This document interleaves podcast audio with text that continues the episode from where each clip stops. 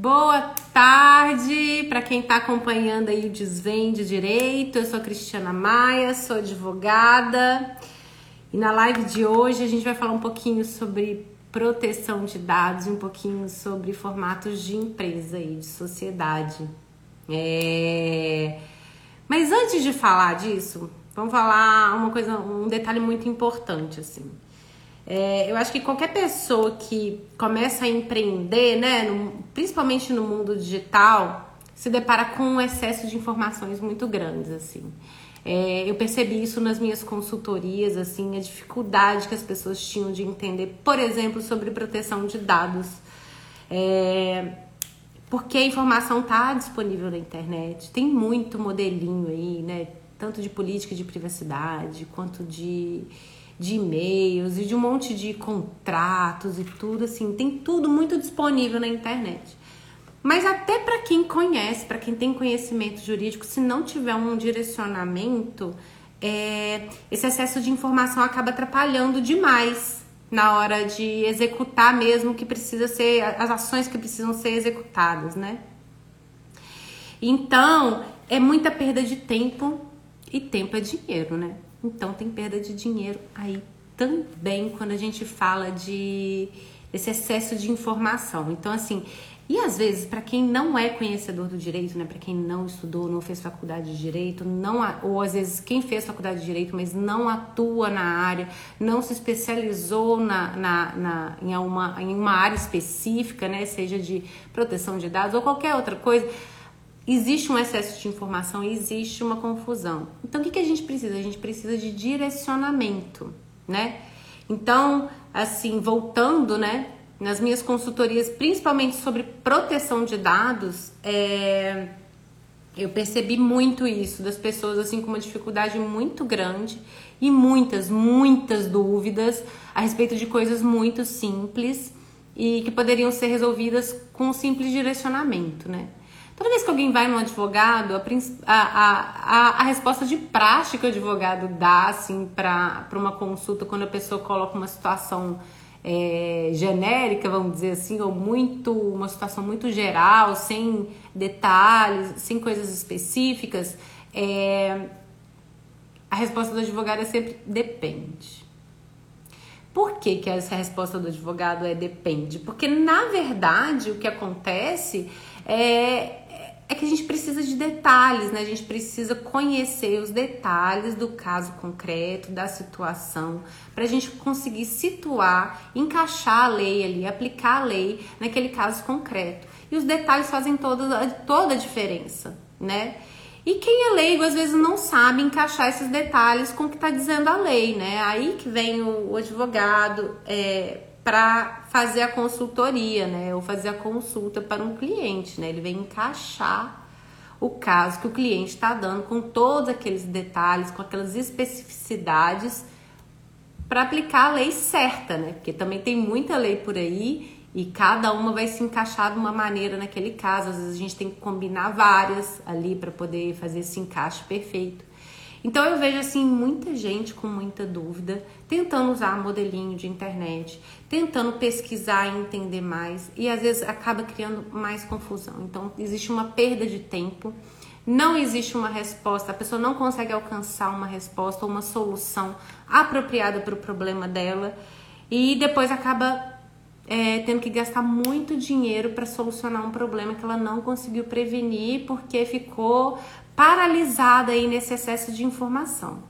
Então, o desvende direito, né? Ele veio para isso, para poder é, dar um foco, dar um direcionamento né, da aplicação do direito, para dar essa conformidade para quem faz lançamento de produtos, de info, infoprodutos, né, de produtos é, que estão sendo lançados aí no mundo digital.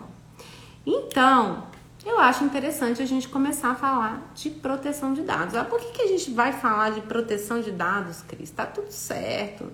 Poxa, quando a gente fala de lançamento, a gente fala também de captação de leads, né? Porque sem captação de leads, sem criação de listas, a gente sabe que é um pouco difícil fazer um lançamento dar certo, né? Então, para essa captação de leads, né, para fazer essas listas aí, é, a aplicação da LGPD, né, que é a Lei Geral de Proteção de Dados, ela vai depender do fornecimento do consentimento desses leads aí, dessas pessoas que vão fazer parte da sua lista. Então, o que, mas Cris, o que, que é consentimento? A lei né, de geral de proteção de dados que entrou em vigor em setembro do ano passado, as sanções administrativas dela ainda não estão em vigor, vão entrar em vigor é, em agosto desse ano, mas é, é, a gente tem que lembrar que os direitos e as obrigações já estão em vigor, já tem que ser observadas, tá? E cumpridas. É, é só sanção administrativa que não está sendo, é, que não está em vigor ainda, então elas não podem ser ainda aplicadas, mas isso é sanção administrativa, a gente não vai falar disso agora, né? É, mas a responsabilidade civil ela já existe, então tem que tomar cuidado sim. Então, lá na sua página de inscrição ou na página de vendas, a sua política de privacidade tem que estar tá ok, tá? Mas a gente vai chegar nisso mais adiante. É, eu reservei um tempinho dessa live para falar disso, né? Mas vamos voltar. O que é com consentimento, Cris? Vamos explicar isso direitinho. Ah, esse texto de lei é tão complicado, Cris, já li a lei umas 10 vezes e não consegui entender. Tá tudo bem tá? Eu tenho colegas na advocacia que é, já tentaram é, ler a lei, tentaram entender e falar, ah, isso não entra na minha cabeça, não é minha área. E já me já vieram me pedir socorro para ajudar clientes deles também na, nessa área específica de proteção de dados. Então é normal, tá? É normal, mas se a gente tivesse direcionamento e, e, e falar aqui numa língua mais clara, que é a minha intenção, que para desvendar para vocês, é, vai dar tudo certo, você vai conseguir entender. Não tem mistério. É tudo direcionar. Porque se a gente tenta ler a lei toda e tenta ver assim todas as hipóteses de aplicação, é muita informação e a gente se confunde e não vai conseguir entender. Então, a partir do momento que a gente direciona é, o que diz a lei para o meu caso concreto, para o meu caso específico, ai Cris, eu estou fazendo um lançamento e eu preciso entender como que a LGPD vai se aplicar ao meu caso. Então, Bora lá, vamos no foco, no direcionamento, que aí a gente tira as informações que são excessivas e aí fica tudo sem mistério, tá certo? Então, o que é consentimento pela lei? O consentimento, eu tô aqui, ó, eu faço as minhas anotações, ó, eu só fico com as minhas colinhas aqui. para não perder o foco, não perder o direcionamento durante a live. Mas é isso, ó. Então vamos lá. Consentimento é manifestação livre, informada e inequívoca, inequívoca, tá? Que o, que o titular, através da qual né, o titular concorda com o tratamento de dados para uma finalidade específica. Então, esse é o conceito que a lei traz para consentimento. Poxa, Cris, entendi nada. Então tá, manifestação a gente já sabe o que, que é, né? A pessoa expressar aquela algo, né? Pode ser uma vontade, uma opinião, a pessoa falar, a pessoa escrever, isso é uma manifestação. Livre, ou seja, tem que ser espontânea, né? É de voluntária, né? Tem que ser ela, eu quero concordar, eu quero dar a minha manifestação. Então é livre. Ninguém está forçando a pessoa a se manifestar. Então isso é uma manifestação livre. Informada, ou seja, Existem informações que foram dadas para essa pessoa concordar, manifestar com aquilo ali, dar o consentimento dela. Então, o consentimento é a manifestação livre, ou seja, ninguém está obrigando ela a fazer aquela manifestação. Informada, ou seja, ela teve informações suficientes para fazer aquela manifestação. E inequívoca é o que? É sem dúvidas. Ou seja, sem sombra de dúvidas, a pessoa se manifestou a respeito de alguma coisa. Então não tem dúvidas que é uma manifestação que ela está dando ali. Então o consentimento não posso não ter, eu, eu não posso ter dúvidas que a pessoa deu o consentimento dela ali. Então, o consentimento é essa manifestação livre, informada e inequívoca, tá? Que o, através da qual o titular de dados, ou seja, a pessoa natural que a gente fala, ou pessoa física, pode ser também, tá? Mas a gente, né, nesse aspecto, a lei né, fala em pessoa natural, depois a gente pode explicar um pouquinho a diferença. É, mas basicamente aqui é a mesma coisa, tá? Pra gente entender, para separar do que é pessoa jurídica ou não. Pessoa jurídica pode ser titular de dados? Aos olhos da LGPD, né, que é a Lei Geral de Proteção de Dados, Lei 13.709 de 2018, não, tá? Titular é só pessoa física mesmo, pessoa natural, tá? É a gente. Eu, você que tá aí me assistindo, então uma empresa até o momento, né, ela não é titular de dados pessoais, tá? Então, essa concordância, esse consentimento, ele é dado para uma finalidade específica. Então, eu estou concordando, tá? De forma livre, informada e sem sombra de dúvidas, é, com tratamento para uma finalidade X, Y ou Z. Que você vai informar onde essa finalidade? Lá na política de privacidade. Então a pessoa tem que ler, né? Que a política de privacidade fica tipo, é como se fosse um contrato de adesão, né? Você tá lá, você coloca as cláusulas lá da sua política de privacidade, a pessoa pode concordar ou não concordar.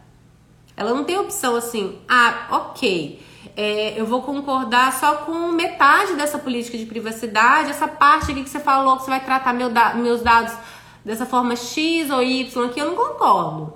Eu concordo só com a forma Z. Então, não existe essa possibilidade. Você disponibiliza a sua política de privacidade lá, de acordo com as coisas, né? A forma como você vai tratar os dados dos titulares, né? Dos seus leads e tudo. Então, você disponibiliza lá essa política de privacidade e a pessoa tem a opção de concordar ou não.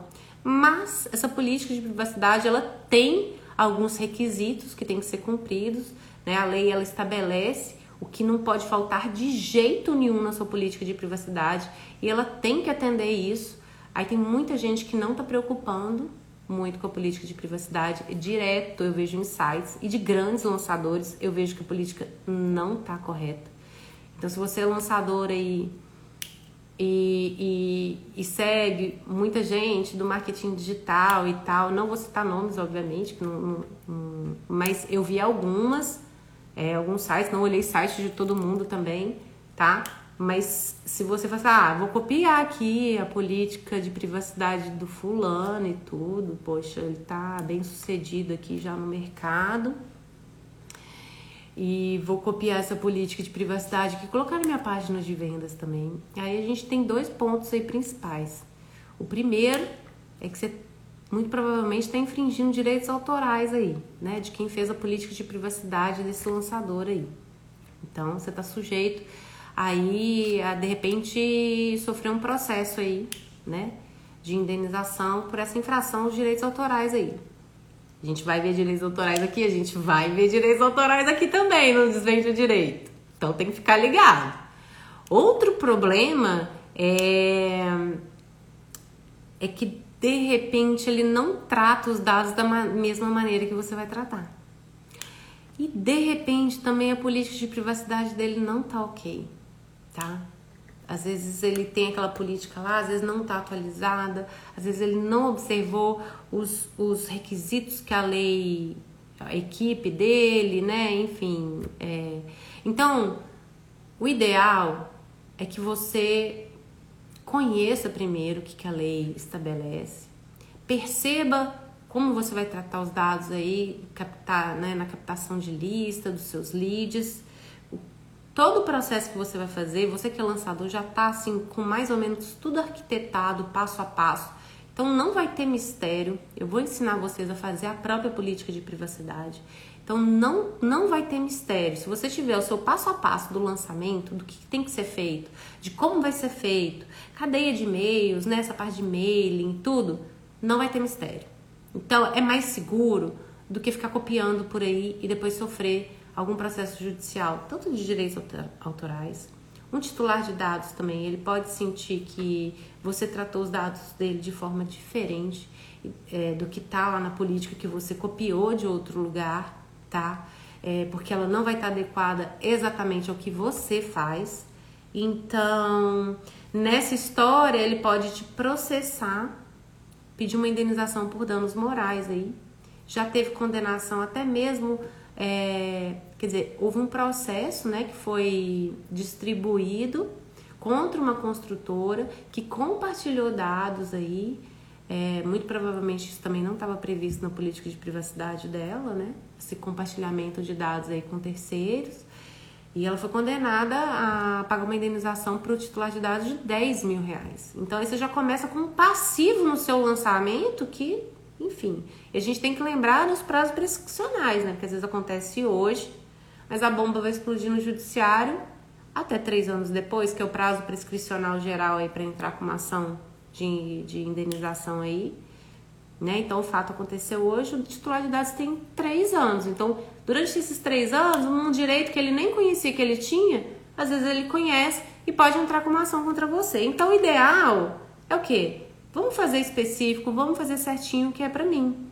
Então, assim, a, a proposta do, do conteúdo aqui é ensinar vocês a fazer tudo sozinho, a começar a entender e conseguir redigir, por exemplo, a própria política de privacidade Conseguir, por exemplo, redigir o próprio contrato, prevendo as cláusulas, conseguir negociar, conseguir fazer várias coisas, né? E a gente vai falando aqui ao longo do tempo, vai ter muito conteúdo aí. Então, vamos, vamos prosseguir. Né? O que, que não pode faltar? Ah, tá, Cris, mas o consentimento vai ser sempre necessário? Tem um caso dentro das hipóteses do consentimento, né? Porque existem outras hipóteses de tratamento lá que não dependem de consentimento mas quando a gente fala de consentimento, quando os dados são tornados manifestamente públicos pelo próprio titular de dados, o consentimento não é necessário, tá? Para você tratar os dados desse titular. Mas só nesse caso, tá? Esse tratando de hipóteses de consentimento, né?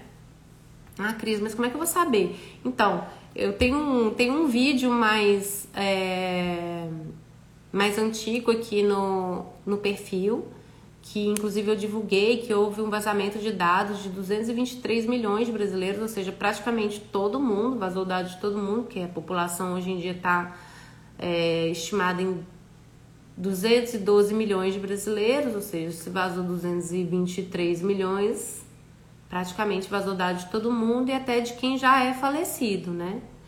E, e aí, quando é fruto de vazamento, a gente, os dados foram tornados manifestamente públicos, mas não pelo próprio titular. Então, também as pessoas não podem qualquer pessoa ir lá pegar esses dados e utilizar, né, e tratar esses dados. Ah, eles são públicos. Não. Tem essa diferença. Então, você tem que ter certeza que foi o próprio titular que tornou esses dados públicos aí para você poder utilizar sem o consentimento dele, tá? Para você tratar esses dados sem o consentimento dele. Depois eu vou mais adiante também eu vou falar direitinho o que, é tratamento, como que a lei, né, é, o que, que ela entende por tratamento de dados.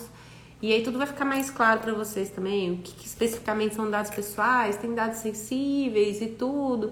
Ah, tem criança, tem um monte de coisa.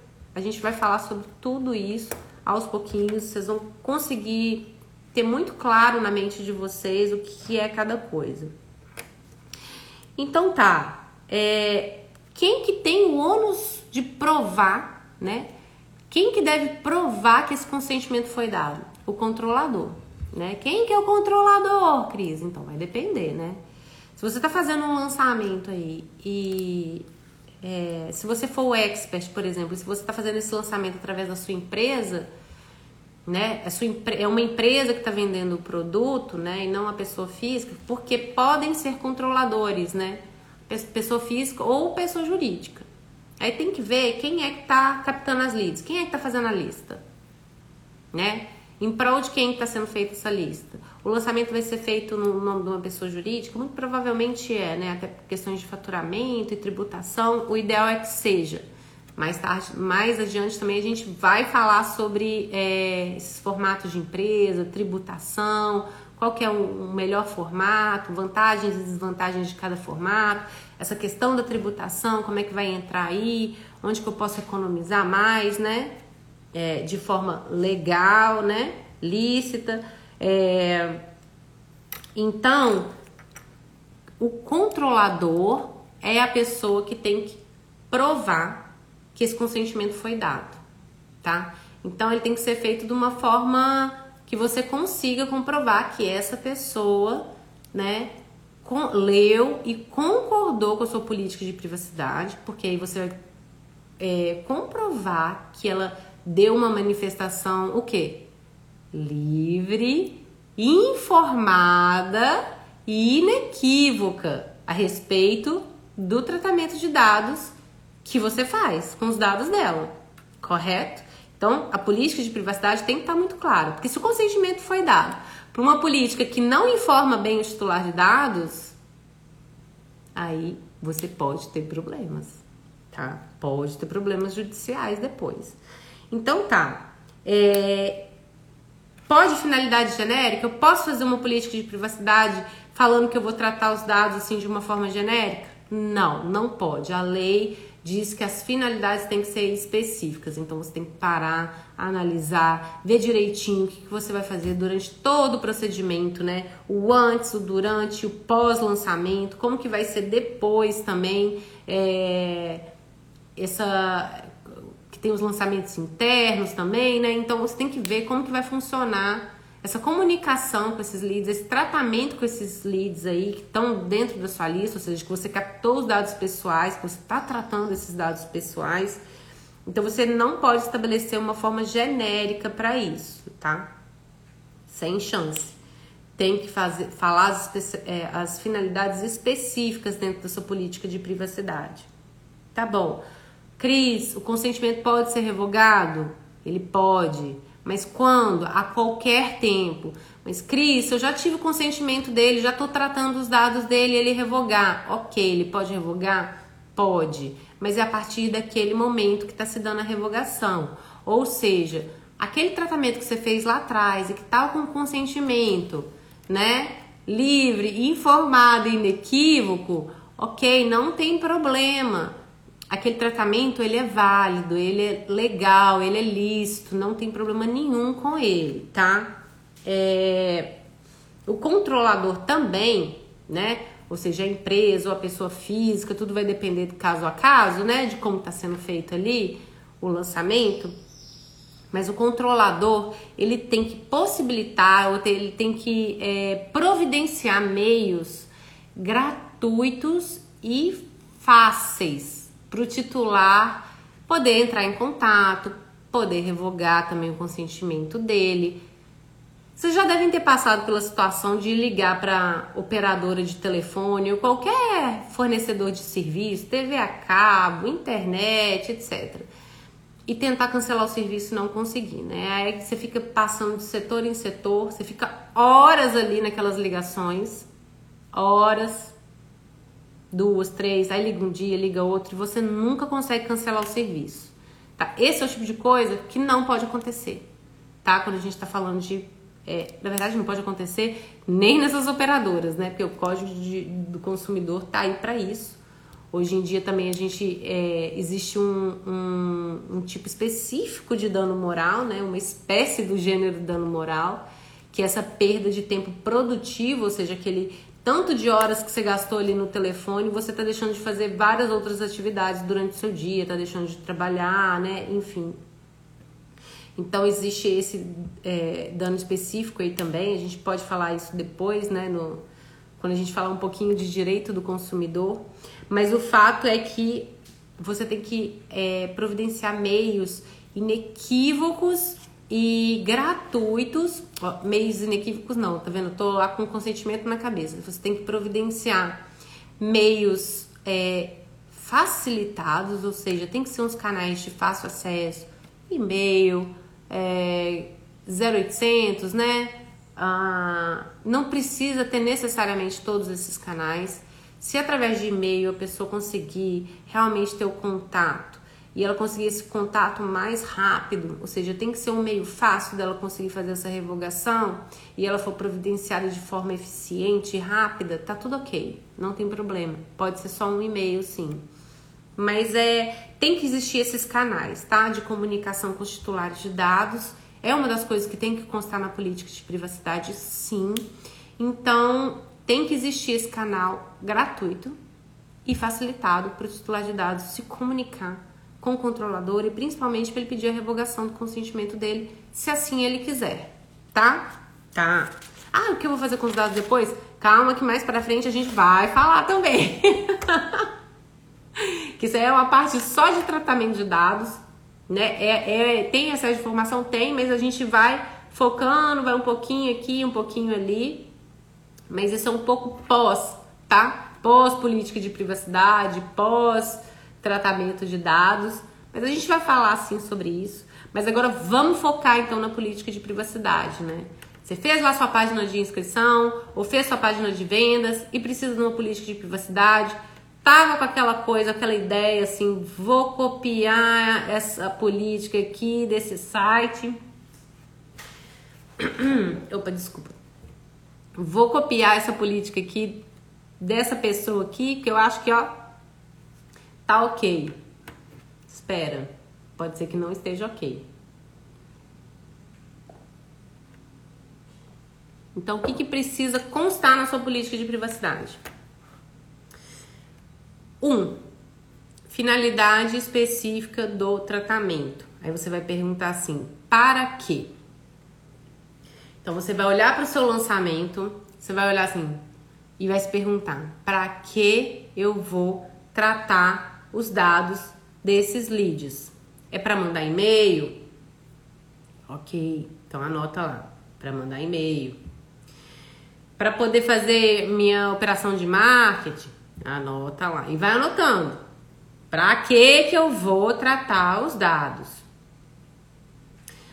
Aí tá, ok, isso é uma das coisas. Dois, também não pode faltar na sua política de privacidade. Forma e duração do tratamento. Então é o que? Como e até quando? Né? Então, captei meus leads ali, fiz a minha lista. Pode ser página de inscrição, página de vendas, não importa. Captei os leads, captei os clientes, estou aqui com os dados dele. Então, forma, né? E até quando? Então, você está tratando? O que, que você está fazendo com esses dados? Você está coletando? Você está armazenando? Quais são as ações que você está praticando com esses dados? É o como né? É o como aí. Então é a forma. Eu compartilho, não compartilho. Vai anotando os seus comos aí. Até quando? Você tá... Ah, é prazo indeterminado? Então, opa, para sempre. Ou até a pessoa pedir exclusão. Entendeu? Anota aí. Ou até acabar a minha campanha de marketing na data X, por exemplo. Anota até quando. Vai anotando no papel aí, vai deixando lá, ali no cantinho, vai reservando. Identificação 3. Identificação do controlador. Então, o que precisa constar? Quem que é o controlador? É pessoa física ou pessoa jurídica? Ah, é pessoa física. Então, nome, CPF e um endereço, né? Que, enfim, pode ser o endereço de trabalho mesmo da pessoa, onde está está sendo desenvolvido o projeto, né? Algum endereço de comunicação, que a pessoa possa receber alguma comunicação lá. Empresa, razão social, tá? É... Ah, o nome fantasia pode ser utilizado na política de privacidade? Quando, assim, na política de privacidade você se referir a uma empresa que tem o um nome de fantasia, que tem um nome fantasia, você pode até lá no texto da política se referir a essa empresa pelo nome fantasia, não tem problema. Mas na hora da identificação, você tem que colocar razão social, ou seja, o nome ali mesmo, empresarial, ou seja, razão social e não nome fantasia, o CNPJ e o endereço de sede da empresa, ou seja, onde que ela recebe as comunicações, seja por escrito, né? É, enfim, tem que constar isso, tá? Ok? Ok. Quatro, informações dos canais de atendimento ou de contato é, para o titular de dados fazer solicitações. Porque ele pode, por exemplo, é, é, não é só a revogação que ele pode pedir, né? Ele pode pedir revogação, exclusão, eliminação, ele pode pedir alteração dos dados dele, ele pode, né, que é uma retificação, ele pode pedir ó, alteração ou retificação, que às vezes ele detecta que tem um, um dado que foi coletado errado E aí ele pede a retificação, ou então às vezes, por exemplo, ele mudou de endereço, ele vai lá e quer alterar o endereço, ou seja, o dado anterior estava correto, mas houve uma alteração no dado, né, por mudança de endereço, por exemplo, e aí ele pede alteração. São duas coisas diferentes, né? Parece a mesma coisa, mas é um pouquinho diferente. Ele pode pedir também é, um relatório, que pode ser simplificado ou um relatório completo né? O titular de dados ele pode pedir isso para o controlador. Então tem que existir esses canais de atendimento, eles têm que ser facilitados e eles têm que ser gratuitos para que o titular de o titular de dados entre em contato com o controlador, tá? Para pedir informações, fazer solicitações, enfim. Pode ser e-mail, Cris? Pode ser e-mail. Precisa ser um e-mail específico, Cris? Olha, durante as minhas consultorias, né, dependendo até do tamanho das empresas e tudo, é, dos empreendimentos, eu sempre sugiro que tenha um canal exclusivo. Que a princípio, né, nesse comecinho, que as pessoas não estão muito é, habituadas de, de, falar sobre proteção de dados, elas não estão conhecendo muito sobre o assunto, pode ser que esses canais eles fiquem até um pouco obsoletos, tá? Mas Vai chegar um momento, é porque a lei ela estabelece alguns prazos para atendimento de algumas solicitações que o titular de dado faz. Então é um canal que, é, que ele precisa ter mais atenção, tá? Do, do controlador. Então, nesse sentido, que precisa de uma atenção especial, até por conta das penalidades, das sanções que a lei prevê, que vão estar tá em vigor a partir de agosto, e também a parte né, de responsabilidade civil que já existe, eu recomendo que tenha um canal específico. Cria um e-mail personalizado para atender o titular de dados, tá? Eu acho que é o ideal, tá bom? E fica ali, ó, naquele chat. Todo dia tem que dar uma olhadinha naquele e-mail ali.